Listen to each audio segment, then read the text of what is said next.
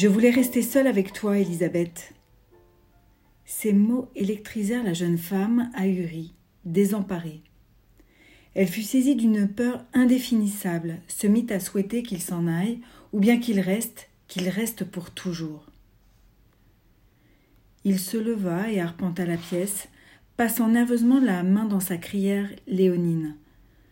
Je ne suis pas doué pour ce genre de choses, pas doué du tout. On aurait cru qu'il se parlait à lui-même. Il se campa devant elle, les mains agrippées à un petit verre de cognac. Tu vois, quand je suis seule juste avec du papier et un crayon, tous les mots du monde m'appartiennent. Mais quand j'en ai besoin pour communiquer en face à face, j'ai autant d'éloquence qu'un nouveau-né. Il posa son verre et se mit les mains dans le dos, visiblement énervé. Élisabeth l'observait avec beaucoup d'attention, songeuse. Habituée au calme affecté de Graham, à ses réparties enjouées et creuses, dont il se servait pour euh, recouvrir le vide consternant de son âme, elle était effrayée de la vitalité d'Ian. Cet homme-là ne cachait rien. Sa volonté de laisser parler ses sentiments la touchait profondément, mais la mettait dans l'embarras. C'était un défi qu'elle n'était pas certaine de pouvoir relever. Il se rassit sur le canapé et fixa du regard les braises mourantes du feu.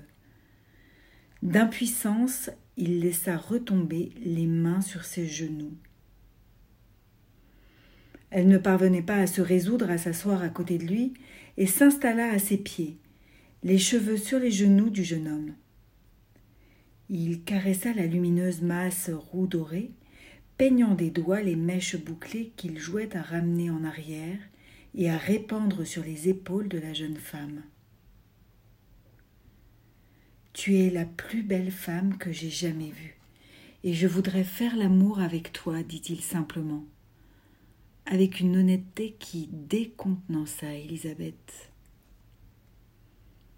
Elle frissonna, le dos arqué sous les caresses. Elle ferma les yeux, osant à peine respirer, en attente. Mais il s'en tint là, il écarta ses mains d'elle et les enfonça dans ses poches, en étendant ses jambes solides. Je ne le ferai pas, je ne le peux pas. Elle rouvrit les yeux atterrés. Il s'était campé devant la cheminée, le menton sur les poings. Mais pourquoi pas, Yann? Mon Dieu, qu'elle était stupide de laisser entendre son besoin de la sorte, quel exhibitionnisme.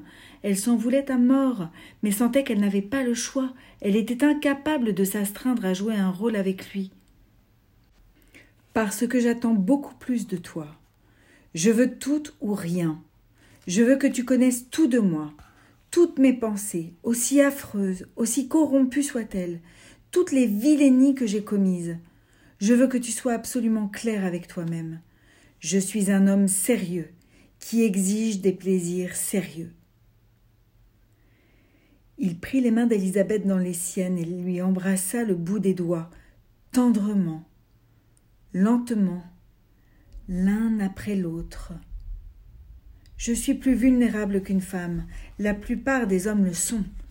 Nous sommes fragiles, je t'assure. Je suis affolée à la pensée que tu trouves en moi quelque chose qu'il te soit impossible de supporter. Alors, je préfère que tu me connaisses auparavant.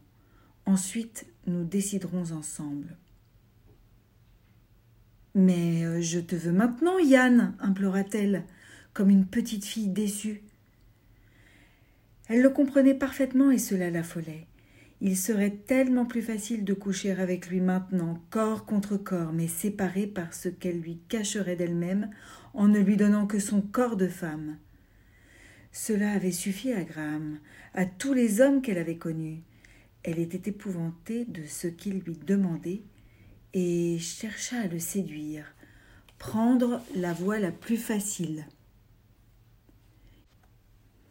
Il le comprit et résista bien qu'elle puisse voir combien cela minait ses forces. Non, je ne veux pas de ça. Il secoua la tête et s'écarta d'elle. D'abord, nous devons être amis, comme des adolescents. Il sourit. Un petit ami avec sa petite amie. Nous nous donnerons des rendez-vous amoureux. Je te montrerai mes poèmes ratés, ceux que je me garde bien de montrer aux autres. Je te dirai les sentiments inadmissibles de jalousie, d'avarice et de gourmandise que j'éprouve au milieu de la nuit. Il lui adressa le sourire malicieux de celui qui ne se prend pas au sérieux. Ensuite, quand tu sauras tout, tu me diras si tu peux m'aimer, comme tu n'as jamais aimé d'autre homme. Il la comprenait jusqu'aux racines de son être, elle le sentait. Il percevait sa méfiance, sa volonté de se durcir. Mais il pressentait également son sens critique, son exigence de qualité. Il l'effrayait. L'engagement l'effrayait. Tu ressembles à ton amie Batcheva, tu sais. Ah oui, je lui ressemble. En quoi? Vous êtes toutes deux des âmes pures que la vie a emportées et secouées, sans changer ce que vous portez en vous. Et que portons-nous en nous? Il y a en toi une pureté dure, comme un diamant, de l'innocence. Je crains qu'aucun homme ne puisse être à la hauteur. Certainement pas un malheureux spécimen comme moi. Son visage s'assombrit de découragement. Elle lui caressa le visage et lui sourit. Et toi, tu es comme ton frère, un saint, il a été formidable avec Batcheva, ne trouves-tu pas? J'espère que je n'ai pas mal fait de lui demander de la dérider un peu. Elle était vraiment déprimée ces derniers temps. Elle avançait de nouveau en terrain sûr. Elle avait conduit à l'aveuglette et à présent se réjouissait d'être arrivée en zone neutre. Elle vit bien qu'il était déçu d'avoir été dévié de sa trajectoire, mais ce qu'elle venait de dire avait visiblement éveillé son intérêt. C'est donc pour cette raison qu'il s'est intéressé à elle. D'habitude, il est si timide avec les femmes. J'étais plutôt surpris, maintenant je comprends tout. Il exerce son sacerdoce. Il veut peut-être tenter de la convertir, qui sait. Il aurait tort de voir Bathsheba sous ce jour. Quoi qu'il en soit, il perd son temps, crois-moi. Au fait, pourquoi veut-il se faire prêtre? Il a pourtant l'air d'un homme en phase avec son temps, avec la vie. Comment peut-il s'enchaîner à cette... Euh, Elle plissa le nez de répulsion au souvenir de la sévérité des prêtres de son enfance, à cette euh, profession contraignante. Ne me demande pas à moi d'expliquer David. Mais c'est ton frère, tu devrais savoir comment il en est arrivé là. Tandis qu'elle parlait, Yann s'était rapproché d'elle, et elle sentait son souffle soulever les petites mèches autour de ses yeux. Il l'enlaça et la tint un instant serré contre lui. Je t'en prie, Yann, murmura-t-elle en lui passant dans le dos une main légèrement pressante. Elle l'entendit respirer profondément. Il l'entraîna vers le canapé, s'assit l'attira sur ses genoux et appuya sa tête contre l'épaule de la jeune femme. Non, je suis un homme avide, j'ai besoin de plus que cela, beaucoup plus si tu veux bien de moi.